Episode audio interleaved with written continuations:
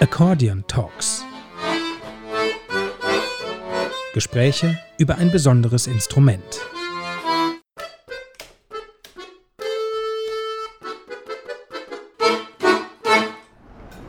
Guten Morgen, Tina. Guten Morgen, Laura. Wo sind wir denn? Ja. Im Norden. Accordion Talks bringt uns durch die Republik und heute sind wir in Hamburg. Ich glaube, so weit war die Reise noch nie, oder? Mit Accordion Talks. In Kilometern wahrscheinlich nicht. In Stunden glaube ich schon. Das stimmt. Passt natürlich total gut zum Akkordeon, dass wir uns auf die Reise begeben, um für Accordion Talks nette Menschen zu treffen und spannende Menschen vor allem, die uns über ihr Instrument und unser Instrument erzählen. Kommen wir doch gleich mal zu demjenigen, mit dem wir ganz gemütlich Kaffee an der Ecke getrunken Ja. haben. Genau, das war der Ulrich Wendt. Und äh, wie kamen wir zu Ulrich erstmal? Eigentlich war das ohne viele Umwege, denn wir wollten unbedingt mal mit jemandem sprechen, der Filmmusik macht mit dem Akkordeon. Und eine kleine Internetrecherche hat dann ergeben, dass es da eigentlich so einen, einen super tollen Gesprächspartner gibt, nämlich Ulrich Wendt, der unter anderem bei einigen Filmen von Fatih Akin, zum Beispiel im Juli zu hören ist, aber auch jetzt gerade zum Beispiel bei einer Sendung, die auf Amazon Prime läuft, die Discounter. Man kann sich die Musik auch anhören. Wir verlinken natürlich auch in unserer Playlist. Er hat da die, das Akkordeon gespielt und auch die komplette Musik geschrieben. Und eben auch bei ganz vielen anderen Filmen, aber damit ist es eben noch lange nicht vorbei, sondern Ulrich hat auch schon Musik gemacht fürs Theater, bei Lesungen, für, bei Stummfilm, bei äh, Aufführungen für Kinder, für Hörbücher.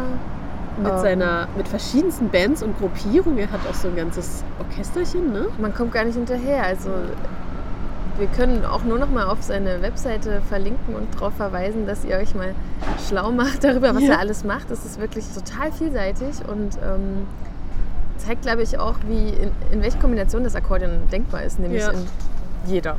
Und das fand ich auch so toll, dass Ulrich, wir saßen bei ihm am Küchentisch und wir haben ganz oft an Christoph Wagner gedacht und sein Akkordeon als wildes Instrument, was einen durch die ganze Welt bringen kann, ne? das auch schon auf der ganzen Welt war. Und das hat für mich Ulrich auch verkörpert irgendwie. Also als Reisender nicht nur durch die Welt, aber auch natürlich, aber eben auch durch die Genres, durch die, durch die Stile, durch die Orte auch. Also so ganz fantastisch, was er alles mit dem Akkordeon so macht. Und das ist auch alles kein Zufall, dass er Akkordeon spielt. Zumindest klang es in seinen Erzählungen so und das werdet ihr auch gleich hören. Ja, und dann saßen wir dann eben bei, bei Ulrich in der Küche und haben eben ähm, gemeinsam über das Akkordeon gesprochen. Und ähm, das Schöne war, dass sein Akkordeon die ganze Zeit bei uns war. Ein, ein wunderbares Instrument schon mal, um es anzuschauen. Ne? Auch ein sehr einzigartiges Instrument, wie wir gleich hören werden. Und das Schöne war, dass, dass Ulrich für uns auch musiziert hat und gespielt. Und ich glaube, da haben wir uns, da waren wir auch ganz so anders irgendwie, als wir dann zugehört haben. Ne? Also was er schon schafft, ist, dass man sofort irgendwie mitreißt mit seinen Klängen. Ja. Also das fand ich sehr besonders. Das liegt, glaube ich, auch an der Art, wie er spielt und was er spielt. Also es ist wirklich total besonders. Also das, das habe ich zumindest selten, dass ich dann sofort einfach mich auf jede Melodie einlasse. Und es war auch so vielseitig. Selbst das, was er uns schon in den wenigen Minuten vorgespielt hat. Also es lohnt sich auf jeden Fall, sich damit zu beschäftigen, was er alles macht und ihn natürlich auch live zu sehen. Und wie er überhaupt zu diesem Instrument, auf dem er das gespielt hat und das die ganze Zeit bei uns war, gekommen ist, das ist so eine ganz eigene Geschichte und die erzählt er uns selbst. Die Geschichte ist die. Ich habe äh, eigentlich Klavier gespielt und äh, hatte große Schwierigkeiten, als ich viel rumgereist bin, so ab 19, dass äh, ich überall nach Klavieren suchen musste. Und ich habe dann in, in kleinen Theatern, in Kneipen, in Hotels gespielt und so. Aber im Grunde suchte ich nach einem Instrument, was auch reisen kann. Und dann hatte ich verschiedene Begegnungen mit Instrumenten, die atmen. Und das hat mich sehr fasziniert. Also äh, ich habe mal eine Wanderung durch Schottland gemacht, durch die Highlands und hatte eine äh, Fußverletzung und musste auf einer Halbinsel bleiben in einem Caravan, mich ausruhen, bis, bis die Verletzung wieder ausgeheilt war. Und ähm, da gab es eine kleine Dorfkirche, in die ich rein durfte und ähm, das Harmonium spielen durfte. Und dann habe ich auf diesem Harmonium gespielt und fand das ganz faszinierend, was man mit der Luft alles bewerkstelligen kann an Tönen und wie die Luft auch verschiedene Wirkungen haben kann auf die Töne. Und äh, von daher war ich schon mal dieses asthmatische Schnaufen gewohnt. Und äh, aber Harmonium ist ja nicht reisefähig. Und dann habe ich auf einem Konzert in der Hamburger Fabrik, die ihr vielleicht kennt, ein Konzert gesehen. Da war ich Anfang 20, glaube ich. Und äh, es war Musik, äh, Terry Riley war dabei. Ähm, es war so Musik zwischen Minimal Music, Jazz, experimentell und alle möglichen internationalen äh, Musikerinnen. Und wer mich am meisten beeindruckt hat, war äh, Pauline Oliveros, heißt sie, glaube ich.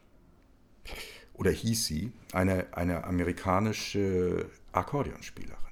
Sie hat improvisiert auf dem Instrument, sehr frei gespielt, so wie ich das von meinen Lieblingspianisten her kannte, von, von Keith Jarrett, von Abdullah Ibrahim, Dollar Brand. Und ich dachte, okay, sowas kann man mit einem Akkordeon machen.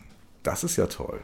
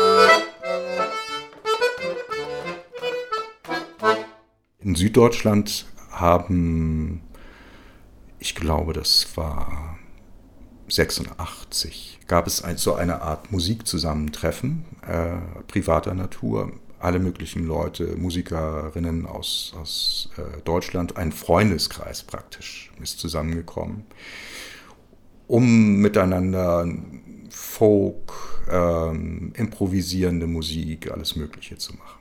Und ich habe gesagt, ich habe aber kein Instrument, das ich damit hinnehmen kann. Ja, kein Problem, es gibt da ein Klavier.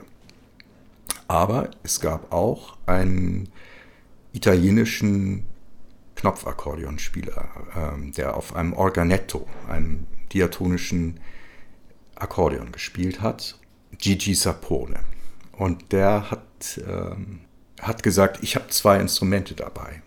Wir waren äh, da äh, drei Tage zusammen, die ganzen Musikerinnen, und er hat gesagt, ich kann dir ein bisschen was zeigen.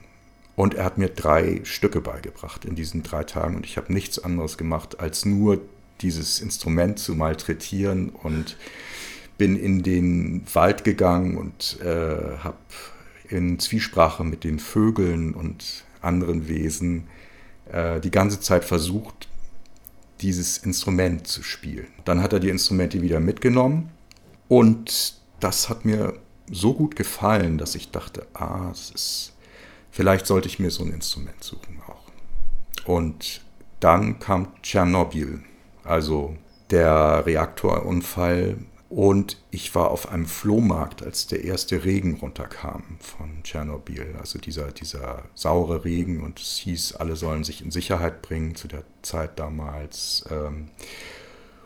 Und Ich habe einem äh, Händler auf diesem Flohmarkt äh, geholfen, seine, seine Sachen ins Trockene zu bringen, spontan. Und er hatte ein kleines grünes diatonisches Akkordeon und hat mir das für 20 Mark überlassen. Das wurde dann mein erstes diatonisches Akkordeon mit äh, viel, viel kleiner noch, zweireich. Damit habe ich dann äh, manchmal in Sommernächten auf dem Dach des Hauses gesessen und gespielt. Und die Leute im Dorf, in dem ich gewohnt habe, äh, südlich von Hamburg, haben sich gewundert, wo diese Musik herkommt. Also der Akkordeonspieler auf dem Dach. Ich habe, weil dieses Instrument so sehr reduziert in seinen Möglichkeiten ist, mich interessiert dafür, mit den Begrenzungen zu spielen. Also welche Knopfkombinationen man zum Beispiel machen kann auf der, mit, mit Bass und Akkord, was ähm, bei den diatonischen Instrumenten ein bisschen anders funktioniert als bei den chromatischen. Es ist ja auch wechseltönig auf der Bassseite. Mir hat sehr gefallen, was man da an rhythmischen Sachen mitmachen kann. Also, dass man sehr rhythmisch eigentlich spielen muss. Sowieso habe ich immer äh, egal mit welchem Instrument, immer sehr in, im Zusammenklang mit den Rhythmikern gearbeitet. Und das entsprach mir also sehr. Und dann habe ich versucht eben äh, auch von den Melodien her auszutarieren, was möglich war, was ich da drauf spielen konnte. Also ich habe die Grenzen angetestet. Und dann ähm, war irgendwann der Entschluss gefasst, mir ein besseres Instrument zuzulegen. Mein äh, jetziges Instrument sieht ja auch sehr schön aus und die Leute sagen dann auch immer nach Konzerten, sie spielen da ein sehr schönes Instrument. Aber mich hat vor allem der Sound tatsächlich erstmal interessiert. Und da gibt es ganz große Differenzen. Also das, ähm, das wisst ihr ja selber vom Akkordeonspielen her, dass äh, das Akkordeon nicht gleich Akkordeon ist. Und bei den diatonischen Instrumenten ist es noch mehr so, dass eigentlich äh, der Grundsound entscheidend ist. Es gibt nicht so viele Register bei den diatonischen Akkordeons. Von daher sollte der Grundsound stimmen.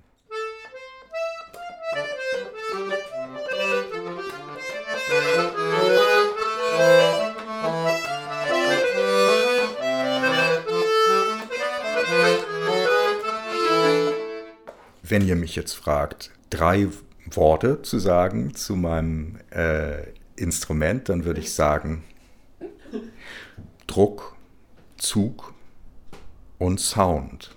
Daraufhin habe ich diese Instrumente mir angeguckt, ähm, angespielt und zugehört. Und das Instrument, das mir am besten gefallen hat, war von der Firma Castagnari aus Italien. Dann ich bin ich nach Italien gereist. In die kleine Stadt äh, Recanati, das ist in der Nähe von der berühmten Akkordeonstadt Castelfidardo, wo eben unglaublich viele Akkordeonbauer sitzen. Und Recanati direkt um die Ecke. Bin dann von meinem Hotel zu Fuß dorthin gegangen ähm, und ein Mann mit einem langen weißen Bart, der aussah wie ein verrückter Wissenschaftler aus einem Tim und Struppi-Comic, stellte sich mir in den Weg und äh, sagte, äh, suchen Sie vielleicht ein Akkordeon? Ich sagte, ja, sieht man mir das an. kommen Sie rein, kommen Sie, kommen Sie, wo wollen Sie hin? Castagnari, vergessen Sie Castagnari. Bei mir finden Sie viel äh, bessere Akkordeons. Und er hat äh, sehr günstige chinesische Akkordeons verkauft. Und ich habe das sehr schnell gemerkt, dass die Instrumente überhaupt nicht sind, was ich suche. Und äh, habe versucht, irgendwie wieder aus dem Haus rauszukommen. habe es geschafft und bin, habe meinen Weg fortgesetzt zu den Castagnaris. Und dann habe ich, hab ich da einen Kaffee getrunken und habe mir, äh, durfte in die Werkstatt rein, ähm, was natürlich toll war. Also äh, ich mag gerne in Akkordeonwerkstätten sein und äh, mag den Geruch, mag äh, das Handwerk auch äh, mitbekommen, äh, das Holz, die Schwingzungen, das Leder.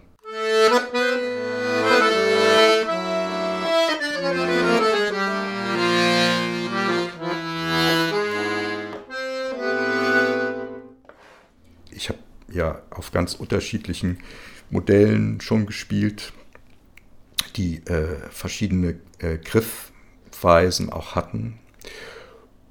Und dann habe ich jedes Modell praktisch analysiert und geguckt, was gefällt mir daran und was ist verbesserungswürdig. Und habe Pläne geschrieben äh, und so weiter und so fort. Und äh, habe, glaube ich, über ein halbes Jahr gebraucht, äh, um einen eigenen Plan zu machen. Und habe dann diesen Plan äh, zu der äh, Firma Castagnari geschickt und sie gefragt, ob sie das umsetzen können. Es gab ein paar Spieler, die international getourt sind und auf äh, Castagnaris gespielt haben. Riccardo Tesi aus der Toskana, Marc Perron aus Frankreich. Deren Instrumente hatten vom Sound her einen Klang, der mir sehr gefallen hat. Ich habe gefragt, was ist das denn? Wie nennt ihr das, diese Art von Stimmung? Und habe herausgefunden, okay, es ist, äh, sie nennen es Demi-Swing, also nicht ganz trocken. Äh, wie beim Bandonion ist es ja so, dass es keine äh, Schwingung gibt, sondern dass, ähm, dass es zweichörig ist äh, und glatt gestimmt. Also das, äh, was ihr auf chromatischen Akkordeons wahrscheinlich als Bandonion-Register habt. Das war es aber nicht ganz, sondern ich habe mir eine leichte Schwingung äh, einbauen lassen. Irgendwann habe ich das in Italien abgeholt und war sehr, sehr glücklich damit und ähm, konnte wirklich alles, was ich mir erträumt habe an Musik, dann umsetzen ohne Einschränkungen. Das heißt, es ist ein wechseltöniges Instrument, was äh, aber auch chromatisch funktioniert. Das Reizvolle für mich ist daran, dass es eben so klein und leicht ist und dass es diese rhythmischen, vertrackten äh, Möglichkeiten des äh, wechseltönigen Instruments hat. Es gibt niemand anders, der das so spielt? Also die, die ersten beiden Reihen sind ziemlich kompatibel mit äh, ähnlichen Modellen, die im Mittelmeerbereich in Italien, Frankreich gespielt werden. Und es gibt andere äh, professionelle Spielerinnen, die auch ihre eigenen innovativen Pläne gemacht haben und die in Auftrag gegeben haben. Und die sind zum Teil auf äh, ganz ähnliche Lösungen gekommen. Das habe ich dann gemerkt, weil mich das interessiert natürlich, wie, wie die Kollegen, äh, Kolleginnen damit umgehen. Pignol und Stefan Milre, Simone Bortasso zum Beispiel in Italien, ganz junger, toller Musiker, äh, die sind auf ähnliche Möglichkeiten gekommen. Also die, die würden sozusagen mit meinem Instrument auch gleich klarkommen. Du hast ja beschrieben, auch im Vergleich zu ähm, Instrumenten, wie wir sie jetzt spielen, ähm, einfach ist eine, besondere Spielweise auch, die das Instrument bedingt. Und mhm. kannst du sagen, wie das auch dich als Musiker beeinflusst und dein Komponieren auch? Ja, also ähm, das ist ja eine interessante Frage, auch wie fängt überhaupt das Komponieren an? Am Anfang hatte ich eben zu tun mit Instrumenten, die äh, reduzierte Möglichkeiten hatten. Und ich habe geguckt, was mit auf dieser Basis möglich ist. Und ähm, inzwischen bin ich ja ziemlich frei, also auch tonal, nicht mehr so gebunden wie früher. Manchmal fange ich tatsächlich einfach an, auf dem Instrument zu improvisieren. Aber manchmal geht es auch umgekehrt, dass ich mir äh, auf dem Klavier oder Keyboard eine Melodie ausdenke und dann schaue, wie das umzusetzen ist auf dem diatonischen Akkordeon ähm, weil ich es immer spannend finde, wie sich eine Melodie, eine Musik verändert, teilweise auch äh, die Rhythmik verändert, wenn man sie auf einem anderen Instrument spielt. Manchmal gehe ich auch einfach spazieren und der Schritt beim Gehen ist ja auch so eine Art Metronom. Und äh, das kommt öfter vor, wenn ich äh, für einen Film oder ein Theaterstück nach Melodien suche, dann fällt mir das oft beim Gehen ein und dann nehme ich das vielleicht erstmal nur auf mit dem Handy oder so einem kleinen Rekorder, wenn ich einen dabei habe ähm, und singe das da rein, die Melodieidee und schaue dann, wie ich das auf das Instrument bringe. Also es eben äh, das Komponieren ist manchmal eben direkt auf dem Instrument, äh, manchmal beim Gehen im Kopf und im Körper und äh, manchmal benutze ich ganz andere Instrumente und bringe es dann erst aufs Akkordeon. Du bekommst ähm, die Anfrage, Musik zu komponieren für einen Film. Dann ist diese große Aufgabe an dich gestellt und äh, wie du gerade beschrieben hast, beim Spazierengehen fallen dir Sachen ein. Sind das Sachen, die dir einfallen, weil du diesen das Thema, mit dem, mit dem Thema dich schon so auseinandergesetzt hast des Films oder schon einzelne Szenen auch im Kopf hast, äh, wie, wie sehr ist die Musik, die du komponierst, erstmal im ersten Schritt dann schon an dem Film dran? Ich habe einen sehr intuitiven Zugang zu Geschichten. Das heißt, sobald mir jemand eine Geschichte erzählt, ist es oft so, dass ich schon Melodien höre oder Klänge höre oder denke, aha, da könnte man so und so rangehen. Ähm, das hängt natürlich dann auch von der Geschichte ab. Oder manchmal sind es auch Bilder. Ich spiele manchmal auch auf Ausstellungen und bewege mich dann improvisierend an den Exponaten entlang.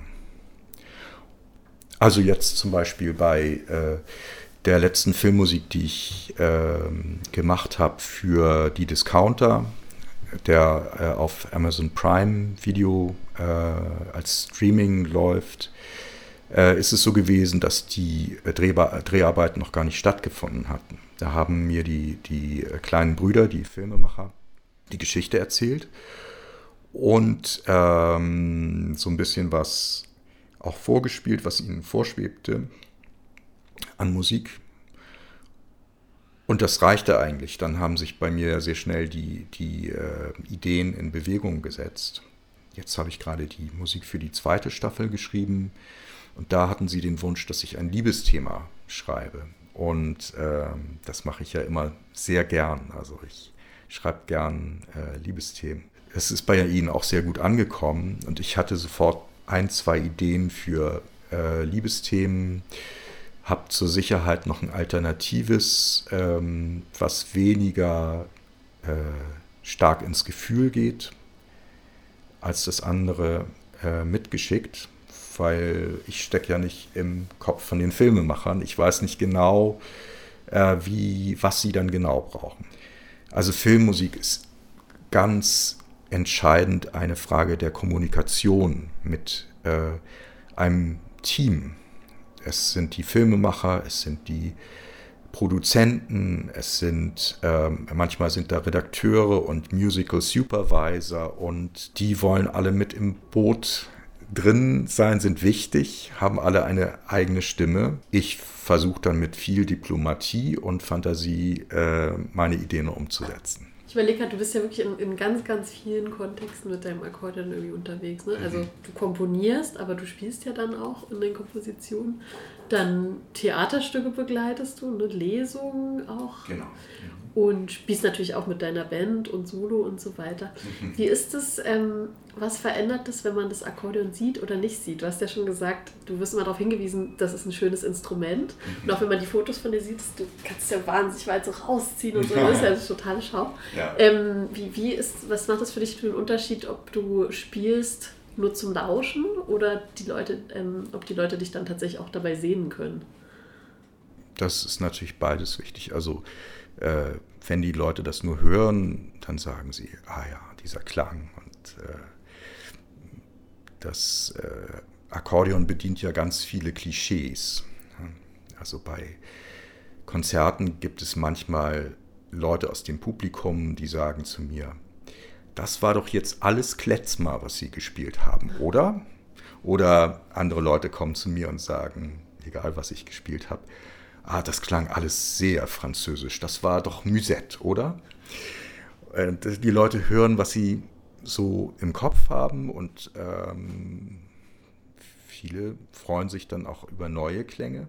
Und insofern ist, ist das Hören existenziell dafür. Aber es macht natürlich was, das Instrument auch auf der, äh, in, in Aktion zu sehen. Ich bewege mich auch sehr stark mit dem Instrument, was ähm, auch mit dem diatonischen Akkordeon ja gut möglich ist. Also damit auch über die Bühne zu tanzen, zu hierhin und dorthin zu gehen, mit anderen Musikerinnen zu interagieren. Und ähm, äh, ich spiele in, in der Band von der Sängerin Canan Usali, die auf äh, Türkisch äh, singt und Lieder schreibt. Manchmal schreiben wir auch zusammen. Äh, ich dann nur die Musik. Da spielt auch ein ganz toller Balama-Spieler, Haidar Kudluer, mit. Und ähm, also es ist eine langhalslaute Saz.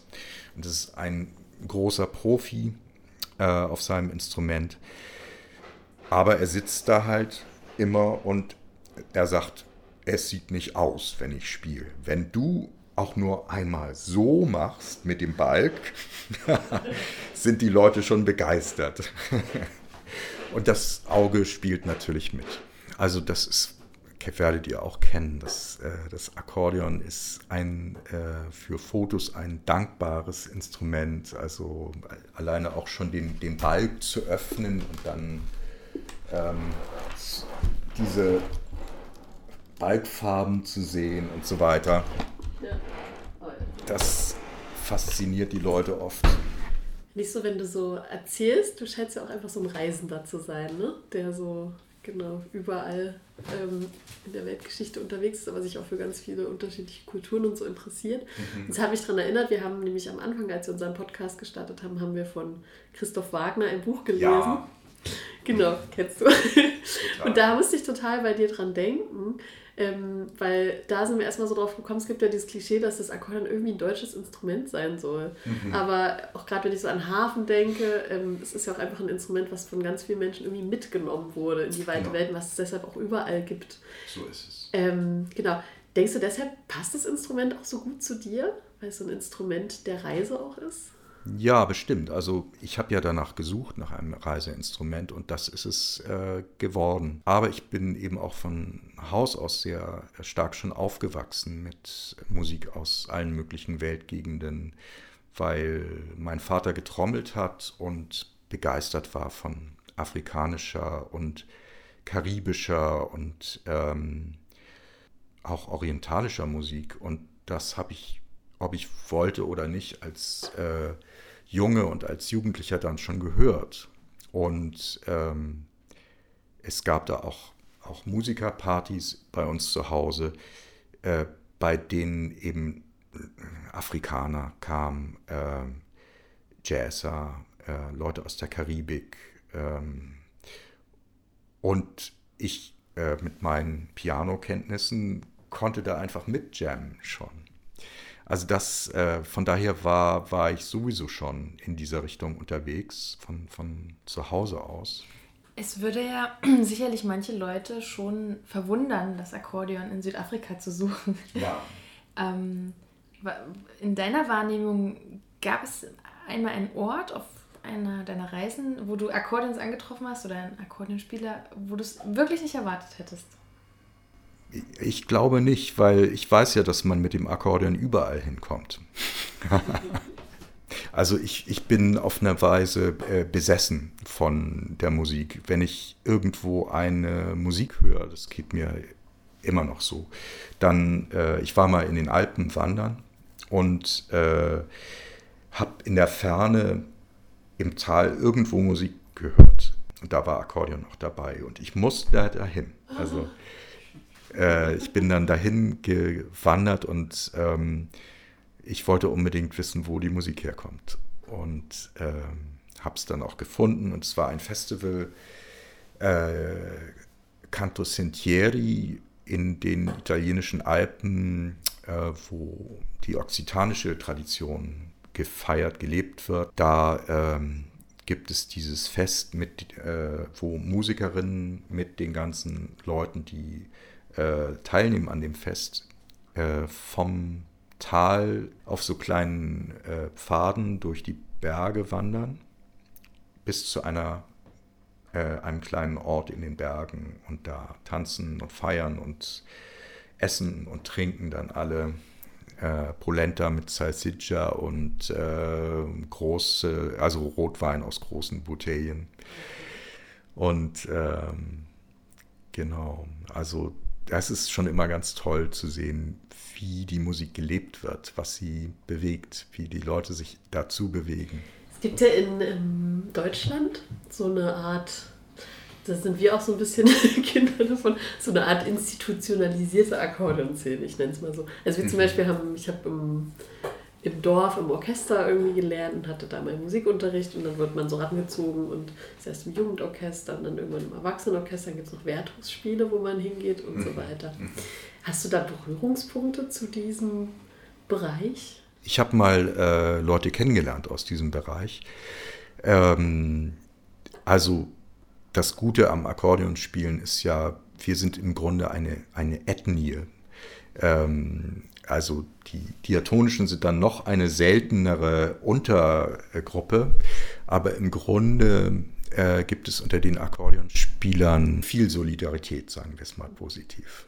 Wenn ich einen Job nicht machen kann, dann frage ich die Akkordeonspieler, die ich kenne in meinem Umfeld, ähm, ob, ob sie das übernehmen können und auch andere fragen mich. Und das ist egal, ob es jetzt diatonisch oder chromatisch ist. Und ähm, ich habe mal, äh, also mich hat mal eine, eine äh, ältere Dame, Frau Schneider, angesprochen, die ähm, hat, ein, äh, hat in ein, ein Akkordeonorchester geleitet, glaube ich. Also es gab, gab auch eine Musikschule Schneider. Ich weiß nicht, ob es die noch gibt. Und Sie ist inzwischen äh, gestorben, und, äh, aber diese Tradition des, des, des Akkordeonorchesters gibt es noch. Und nicht nur Akkordeonorchester, es gibt auch ein aus der Arbeiterbewegung hervorgegangenes Bandonionorchester auf der äh, Elbinsel äh, in Wilhelmsburg. Und mit denen hatte ich auch freundliche Berührungen. Und äh, Frau Schneider hatte mich damals gefragt, ob ich nicht mal Lust hätte, ähm, so als Solist zu, zu Gast zu sein in einem äh, Konzert. Also äh, mit ihnen zusammen was zu spielen. Ich habe gesagt, können wir gerne machen. Und ähm, aber es ist dann irgendwie nicht zustande gekommen. Insofern, äh, ich kenne diese Tradition und ähm, also es, es gibt da auch viele schöne Sachen, die man machen kann. Es gibt da sehr gute Leute. Wenn ich daran so denke, an unsere Auftritte, die wir da mal hatten, das war immer so in der dörflichen Turnhalle, wenn es gut läuft, in einem Konzertsaal oder so. Hm. Ähm, das Akkordeon hat aber gleichzeitig ja auch als Ort auch die Straße ne? und draußen ja. und so mhm. weiter. Wo siehst du das Akkordeon? Also ich sehe das, ähm, ich habe jetzt am Wochenende ein äh, Konzert gespielt in einer Kirche, in einer sehr schönen großen feierlichen Kirche, äh, der Christianskirche in Altona. Ich habe da ein, eine, äh, eine Art äh, Weltmusikorchester geleitet. Also das ist äh, eben ein Teil meiner Betätigung auch, dass ich am Anfang einen äh, Workshop gemacht habe äh, und aus diesem Workshop ist eine, dieses Orchester hervorgegangen. Und wir proben regelmäßig. Ähm, ich arrangiere, ich schreibe Musik für die und dirigiere das auch. Das ist vielleicht ein bisschen ähnlich wie beim Akkordeonorchester. Und es gibt, ich glaube, auch drei oder mit mir dann vier Akkordeonspielerinnen in, diesem, in, in dieser Band, in diesem Orchester. Dieses äh, Konzert, dazu waren einige äh, Studentinnen eingeladen meine Liebste spielt Trompete und äh, bei ihr wohnen eine indische Studentin und zwei äh, aus der Ukraine geflohene junge Frauen, auch Studentinnen. Und die hatte sie zum Konzert mit eingeladen. Und die Inderin hat mir später erzählt, nach dem Konzert, dass sie erwartet hatte, dass alle in diesen äh, öffentlichen, in, diesen, in diese Kirche kommen und sich in die Bank reinsetzen. Und dann äh, gibt es ein seriöses Konzert. Man, man sitzt da mit äh, den zusammengekniffenen Beinen und ähm, bewegt sich nicht besonders viel. Ob es dann Applaus überhaupt geben darf, das äh, wird man sehen. Stattdessen aber wurde diese Musik so lebendig, dass die Leute äh, in der ganzen Kirche getanzt haben. Also die meisten Leute waren dann in Bewegung und äh, es war also überhaupt kein sitzendes Konzert. Insofern, äh, du hast gefragt, äh, eher auf der Straße oder Konzertsaal.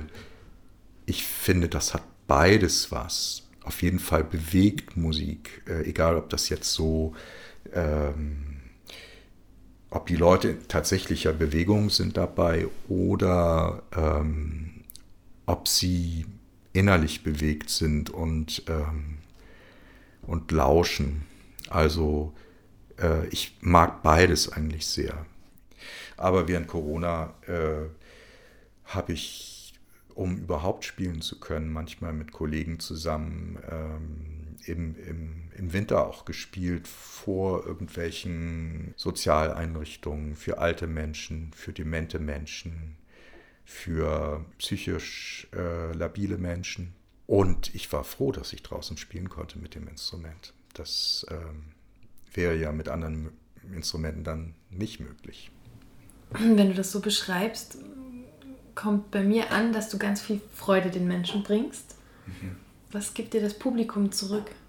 Alles. Also die ähm, dadurch, dass äh, jetzt, also während Corona die äh, Auftrittsmöglichkeiten stark eingeschränkt waren und die Leute teilweise dann hinter Glasscheiben gesessen haben, die dir zugehört haben, was ja total absurd ist. Ähm, weiß ich das im Moment, wo wir wieder vor großem Publikum spielen können, umso mehr zu schätzen, was das bedeutet, also richtig diesen Kontakt zu den Menschen zu haben. Jetzt spiele ich im Moment wieder auf Festivals und äh, ja, die Leute sind so begeistert von der Musik und äh, teilweise gehe ich dann ins Publikum und tanze mit den mit dem Akkordeon immer noch auf Sicherheitsabstand, aber äh, im Kontakt mit den Menschen, die zuhören. Und das Publikum zeigt uns die Begeisterung und da kommt ganz, ganz viel zurück. Also ähm, wenn ich komponiere, dann genieße ich auch, dass es eben eine konzentrierte Arbeit ist ich schreibe auch gerne gute Noten, äh, Partituren, ähm, äh, schreibe gerne Musik und mag diese konzentrierte Arbeit. Aber das alleine wäre es für mich nie. Also erst durch die Mischung mit dem tatsächlich auch selber ähm, Spielen äh, wird, wird für mich die Musik komplett. Also das, das Publikum ist schon sehr wichtig. Und jetzt auch so erzählst du, ähm, was du schon alles gemacht hast mit dem Akkordeon. Und gleichzeitig habe ich vorhin auch so, als du beschrieben hast, wie du ähm, diese Pläne für deine Akkordeons gemacht hast, mhm. ist ja auch so einen richtigen Forschergeist eigentlich mit dem Instrument. Ne? Mhm. Deshalb würde mich mal interessieren, was, was willst du noch ausprobieren und ähm, hast du noch, genau, wo willst du noch hin mit deinem Akkordeon? Also jetzt konkret will ich nach Italien mit meinem Akkordeon. Äh, da spiele ich eine Stummfilmmusik mit einer Saxophonistin, Flötistin zusammen, mit der ich schon sehr lange zusammenspiele. Und äh, ja, wir spielen diese Stummfilmmusik zu einem ukrainischen äh, Stummfilm äh, im Frühling in Spring Vesnov. Und äh, das ist natürlich toll, das, das machen zu können. Aber mh, hm, es gibt auch einfach spielerisch noch immer ganz viele äh, Ideen, was ich gerne damit äh, noch Neues ausprobieren möchte. Also ich glaube, das wird auch niemals aufhören. Ich versuche immer noch ähm, neue äh, musikalische Horizonte zu erkunden auf dem Instrument. Ja, und ich erkunde auch andere Instrumente. Also im Moment äh, begeistert mich auch das Zimbalom. Das äh, Zimbal, das ist so eine Art Hackbrett, äh, das mit Klöppeln gespielt wird. Das finde ich auch total spannend.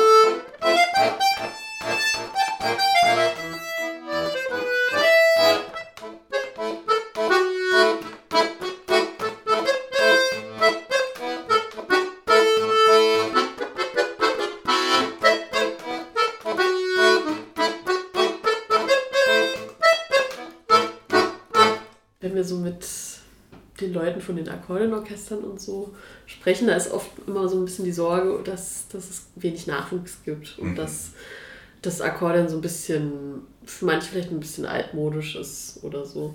Wie guckst du positiv in die Zukunft des Akkordeons oder machst du dir ein bisschen Sorgen? Nein, ich mache mir gar keine Sorgen. Also ich kenne die Sorgen, weil ich äh, im nahen Kontakt bin mit ähm, den Werkstätten, die meine äh, Akkordeons reparieren. Und äh, das sind also von mir wirklich sehr geschätzte äh, Fachleute, die ihr Handwerk beherrschen, aber die leben natürlich davon. Also ich meine, ein Akkordeonorchester, ganz viele Aufträge für sie. Und ähm, die sehen das natürlich mit großer Sorge, was passiert. Es gab während Corona eine Zeit, wo sie dann ähm, sogar Auftrieb bekommen haben, weil die Leute mehr Zeit hatten fürs Musikmachen. Äh, also gerade so im Laienbereich. Aber ähm, ich glaube, das ist, ist wahrscheinlich wieder rückläufig. Ähm, aber also ich persönlich habe überhaupt keine Sorge, weil ich denke, es wird, wird immer Menschen geben, die Instrumente spielen, weil es einfach sehr viel stärker ist als ähm, die digitale Tonerzeugung. Ich sehe es auch bei Kindern manchmal, wenn die äh, mir zuhören und äh, was für eine starke Faszination von den Instrumenten ausgeht, von den, also egal jetzt, ob es eine Trompete ist oder eine Gitarre oder ein Akkordeon. Ähm, ja, oft sind die Kinder sehr begeistert von Akkordeons und wollen sofort das auch, dürfen das manchmal dann auch ausprobieren. Ich sehe, wie die ganz nach innen gehen, in den Klang und versinken in dieses Spielen rein. Und das ist schön zu sehen. Und insofern, das, das sind die nächsten Generationen.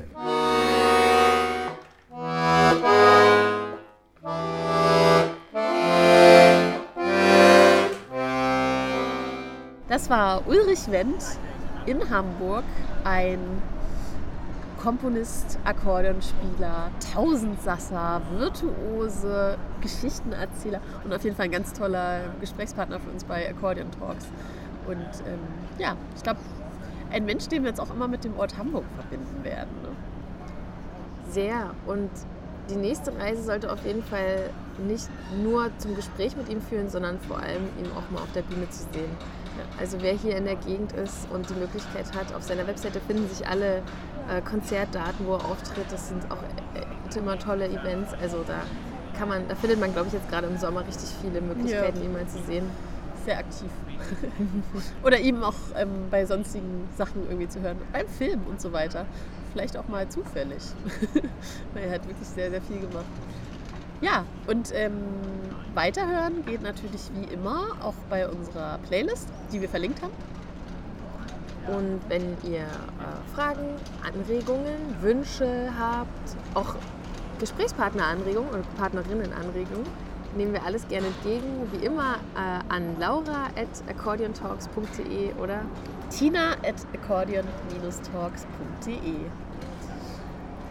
Und dann können wir schon mal anteasern. Ähm, das war es noch nicht für uns in Hamburg.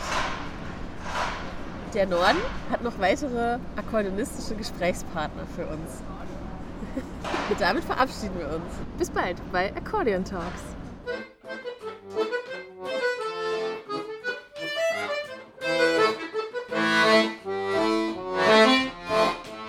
Accordion Talks. Gespräche über ein besonderes Instrument.